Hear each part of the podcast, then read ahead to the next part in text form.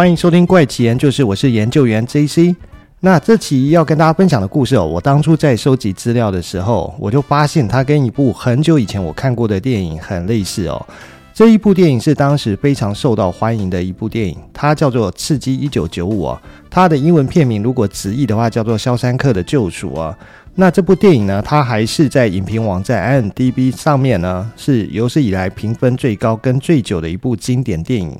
这部电影呢，它是在一九九四年上映的一部电影，是根据小说家史蒂芬金在一九八二年发表的一部小说，书名叫做《丽塔·海华斯与沙堡监狱的救赎》所改编的哦。不过目前这部电影，如果大家想看的话呢，只能在 Apple TV 上面以单片租借的方式收看了。在去年之前呢，我曾经有注意到它在 Netflix 上面有上架过，但是现在应该是版权时间已经到了，已经找不到了。这边呢，也先提醒各位朋友，接下来内容会直接爆雷，刺激一九九五的电影剧情。如果你还没有看过，打算未来要看的话，那请先跳过这一段哦。那这边开始先讲一下这部电影的大概故事哦。这部电影呢，是在讲一九四七年的时候，一位银行家叫做安迪，那是由提姆罗宾斯所饰演哦。因为被诬控涉嫌杀害妻子，还有妻子出轨的情夫，而被判无期徒刑，并且被分发进入肖山克州立监狱服刑啊。之后呢，他在监狱里面跟能够为狱友走私各种违禁商品的瑞德啊，是由摩根·费里曼饰演了，成为朋友啊。同时利用他本身的金融才能哦，为典狱长诺顿啊，还有监狱官员，还有看守洗钱逃税的故事啊。那在沙堡监狱里面呢，其实人跟人之间的温情哦，还是一样存在哦。会发现说，在监狱这样惩罚罪人的地方啊，也存在着一群无辜的人类哦。他们虽然被囚禁啊，但是没有一天放弃对自由的渴望哦。而在入狱后的安迪跟瑞德成为好友啊。而安迪从瑞德的手中呢，买到了一把石锤跟丽塔海华斯的巨幅海报啊。安迪后来也被安排到洗衣房工作，可是，在洗衣房工作的安迪哦，常常会遭遇到以博格斯为首的三姐妹啊，试图想要性侵他。之后到了一九四九年，安迪在屋顶工作的时候，听到警卫队长哦海利抱怨政府征收了遗产税哦，于是主动上前提议帮他做合法避税啊，条件就是让他跟他一起做工的狱友们可以在屋顶喝啤酒哦。就这样呢，在一个狭义又压抑的监狱哦，有一天他们就买通了守卫哦，偷偷到了屋顶抽烟喝酒哦。这个短暂的惬意时光哦，却微微透露着悲伤哦。这座监狱呢，就像是一个缩小的现实啊，在一种体制下生存久了，也会慢慢忘记自由的真谛啊。不过没多久呢，三姐妹又在一次企图性侵安迪时，把安迪打到重伤入狱哦，所以警卫队长海莉就出手将博格斯打到残废啊。之后博格斯就被转往其他监狱啊，从此再也没有人欺负安迪啊。而典狱长诺顿呢，在见过安迪后，安排他进入监狱图书馆协助老犯人老布啊工作，以此为安迪还有包括他在内的监狱工作人员处理经济税务啊，甚至还有其他监狱人员慕名而来哦。工作之余呢，安迪还坚持每周致信给州议会哦，要求拨款来改善老旧的监狱图书馆了。一直到了一九五四年，已经服刑了五十年老布获得假释啊。但是他在体制下虚度了五十年的时光哦，他在终于重获自由、面对崭新世界的时候呢，却不知道要何去何从啊。因此他内心充满了绝望跟恐惧啊，最后选择上吊而亡哦。他就算是一个体制下的牺牲者啊。那在之后呢，州议会给监狱图书馆寄来了捐赠品，其中包括了贝加洛婚礼的唱片啊。可是安迪竟然打开公共广播系统，并且播放咏叹调，就是微风轻轻吹拂的时光哦。那下场可想而知啊，就是受到单独监禁两周作为惩罚。不过事后他告诉其他狱友，他在被单独监禁的时候，他的心里面充满希望，所以在那两周期间啊，他其实并不感到难熬啊。不过，他的狱中好友瑞德对这个说法嗤之以鼻哦。那后来，在安迪数年的努力之下，沙堡监狱图书馆哦，成为新英格兰地区最大的监狱图书馆哦。时间后来到了一九六三年哦，典狱长诺顿开始动用监狱劳工来承包公共工程，进行贪污啊。典狱长利用低廉的劳工成本来收受回扣，而为典狱长做账的安迪也向瑞迪透露，典狱长洗钱时是用化名兰德尔·史蒂芬斯进行哦。很快的时间又过了三年，来到一九六五年，一位新入监的狱友叫做汤米·威廉斯哦，他因为窃盗罪被判刑入狱哦。可是很快的呢，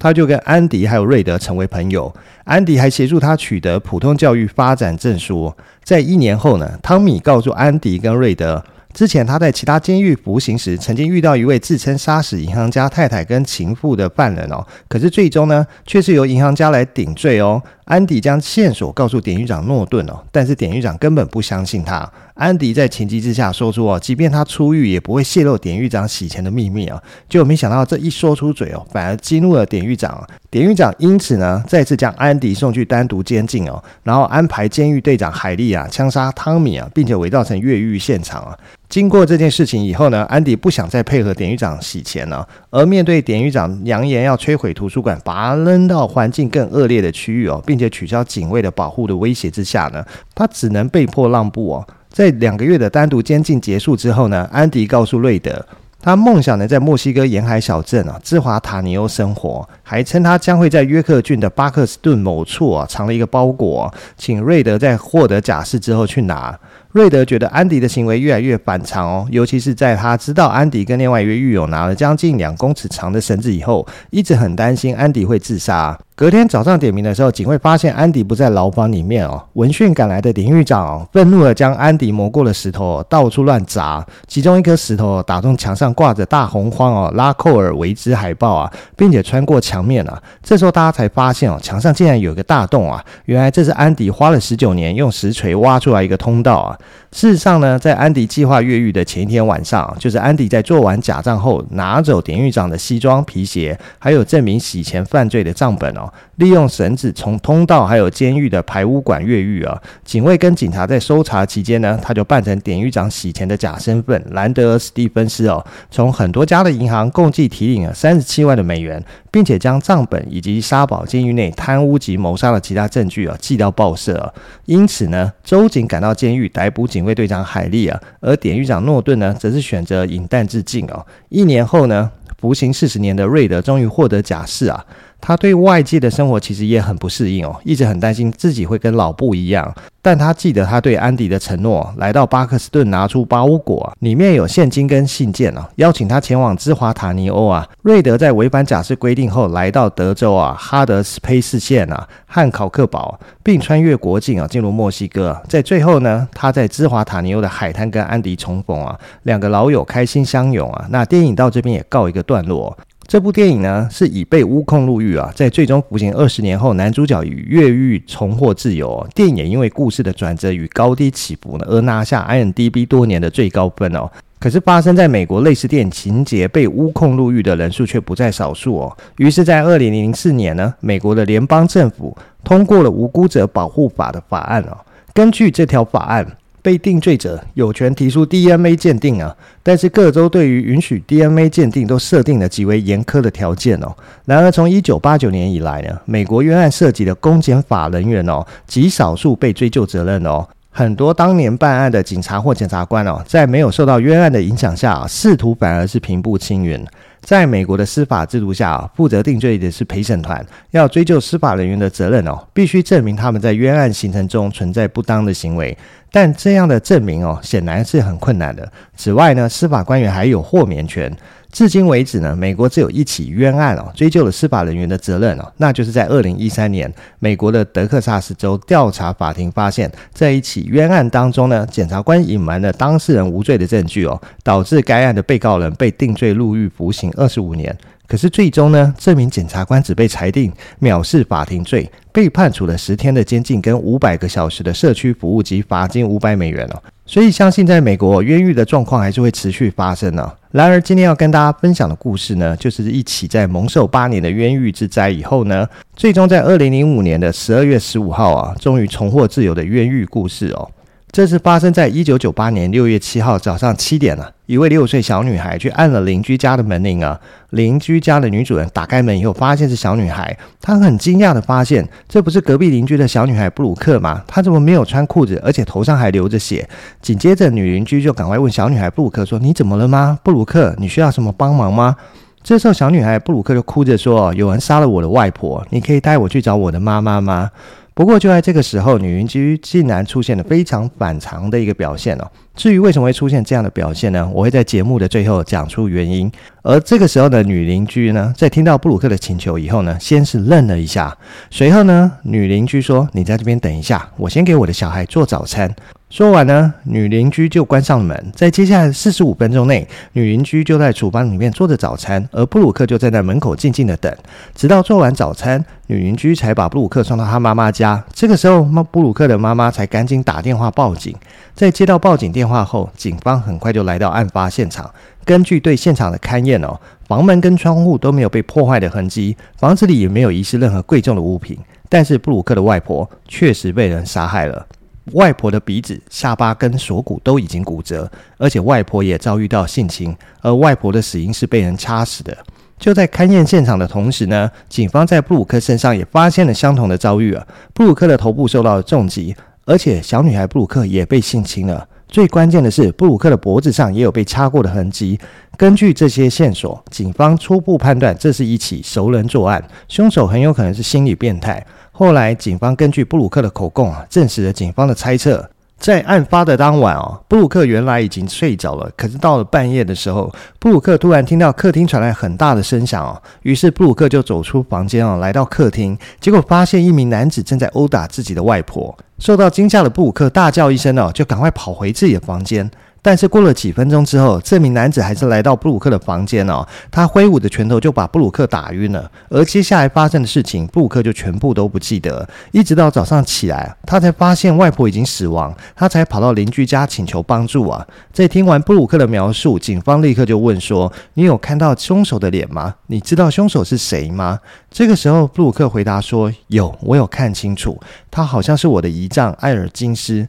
那这位艾尔金斯呢，其实只是一位普通的上班族哦。但是在布鲁克说出他的名字以后呢，艾尔金斯很快就被逮捕了。因为这时候美国特警队他很快的就闯进了艾尔金斯的家里哦，包围了他的妻子以及制服，用枪指着他的十五岁大儿子的头部啊。他们一家人都感到非常的惊恐，而特警队也很快的逮捕了艾尔金斯。埃尔金斯随后被控杀害妻子的母亲朱莉斯·约翰逊，并强奸了六岁的子女布鲁克。在整个逮捕跟审讯的过程中，他都非常的配合警方，因为他知道自己是无辜的，也相信自己会被判无罪。所以在后续的审判中，埃尔金斯始终没有承认他的罪行，而他的妻子琳达也能证明埃尔金斯在案发当晚根本没有出门。但是不管埃尔金斯是怎么的解释，警方认定他就是凶手。当然呢，警方也是有证据的。第一个证据是，埃尔金斯距离布鲁克的外婆家只有一个小时的车程，他完全有时间跟能力进入房子作案。由于琳达跟他是夫妻，所以埃尔金斯的不在场证明起不到任何作用。也就是说，埃尔金斯无法证明自己没有去过现场。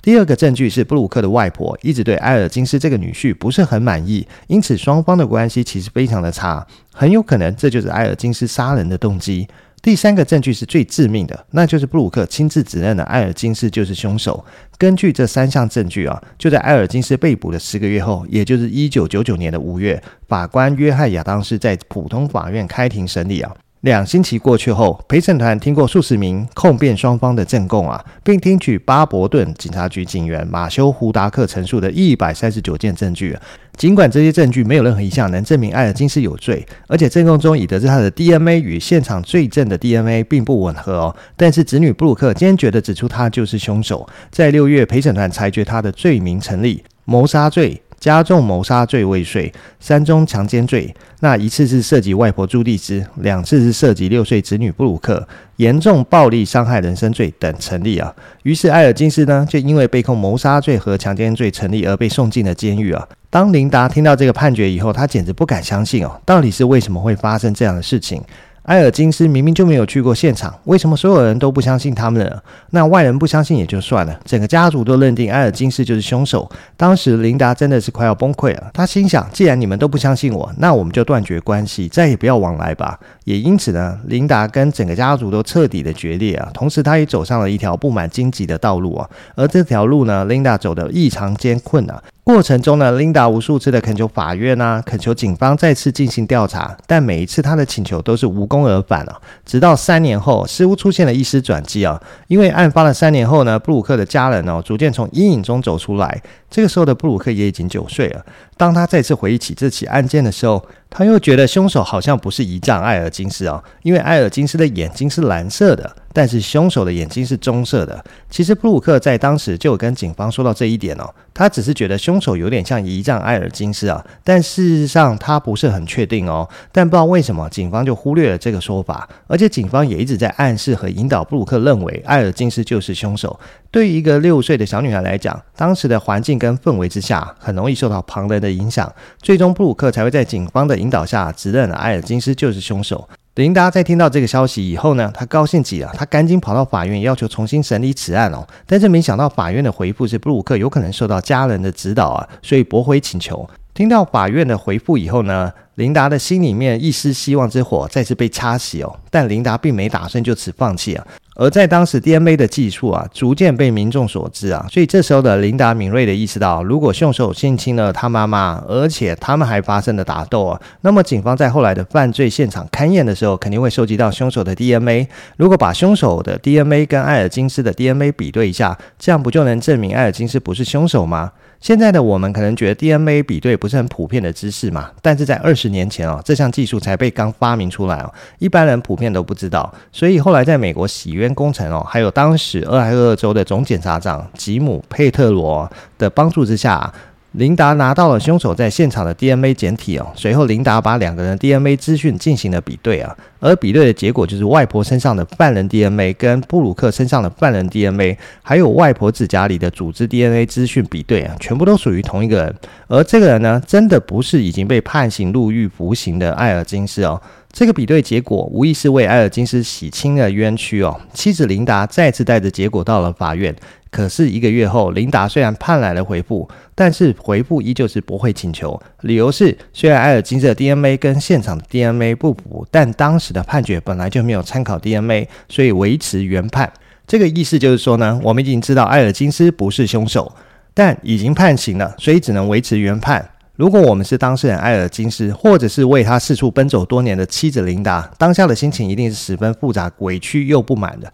但是，就算生气、委屈又不满，都已经走到这一天了，琳达依旧没有放弃哦。她心想：我一定要找到凶手，洗刷丈夫埃尔金斯的清白哦。就这样，琳达把生活重心都转移到了寻找凶手上。后来，在一名私人侦探的帮助下，琳达收集到很多嫌疑人的资讯。这些嫌疑人呢，包括在案发后突然离开小镇的，在案发前有过前科的，以及和他们家族有过冲突过节的。随后，琳达对这些人进行了进一步的筛选哦。最后，他把嫌疑人缩小到十几个人。在接下来的一年中呢，琳达几乎变成了跟踪狂啊，将嫌疑人喝过的饮料瓶、没吃完的剩饭以及他们吐的口水全部都收集起来。虽然琳达一直很努力的收集这些嫌疑人的 DNA 资讯哦，但遗憾的是，这些人的 DNA 和凶手的 DNA 完全不匹配哦。事情发展到这里，琳达真的快要绝望了。所有能做的事情她都做过了，但案件似乎没有任何的进展与突破。难道真的没有其他办法了？难道艾尔金斯真的要坐一辈子的牢吗？正当琳达感到绝望的时候，这时候一则新闻引起了她的注意，那就是在案发六年以后，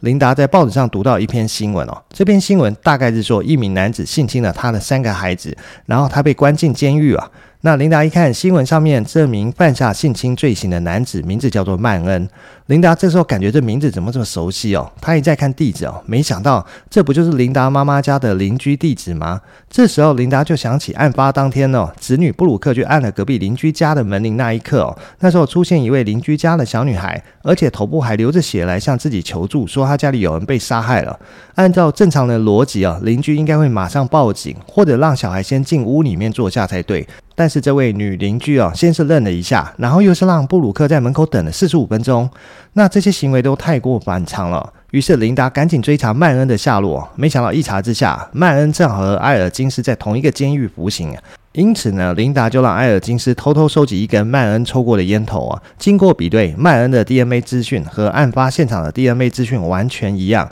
最终在坐了六年的牢以后，因为有琳达的坚持追查，才还给丈夫埃尔金斯清白啊。不然，埃尔金斯剩下的人生都会在监狱里面度过。最终呢，当地警方赔偿埃尔金斯约五百万美元的金额，而曼恩也因为强奸和谋杀罪啊，增加了五十五年的刑期啊。故事听到这里，我们应该都会认为，出狱后的埃尔金斯跟琳达接下来应该会过上幸福的生活吧？但现实生活总是出乎大家意料。在埃尔金斯出狱以后呢，没想到两个人的婚姻也走到了尽头。至于分开的原因，他们就说是和平分手而已啊。好了，那这集的节目时间也差不多了，就先讲到这里了。我们下集再见了，拜拜。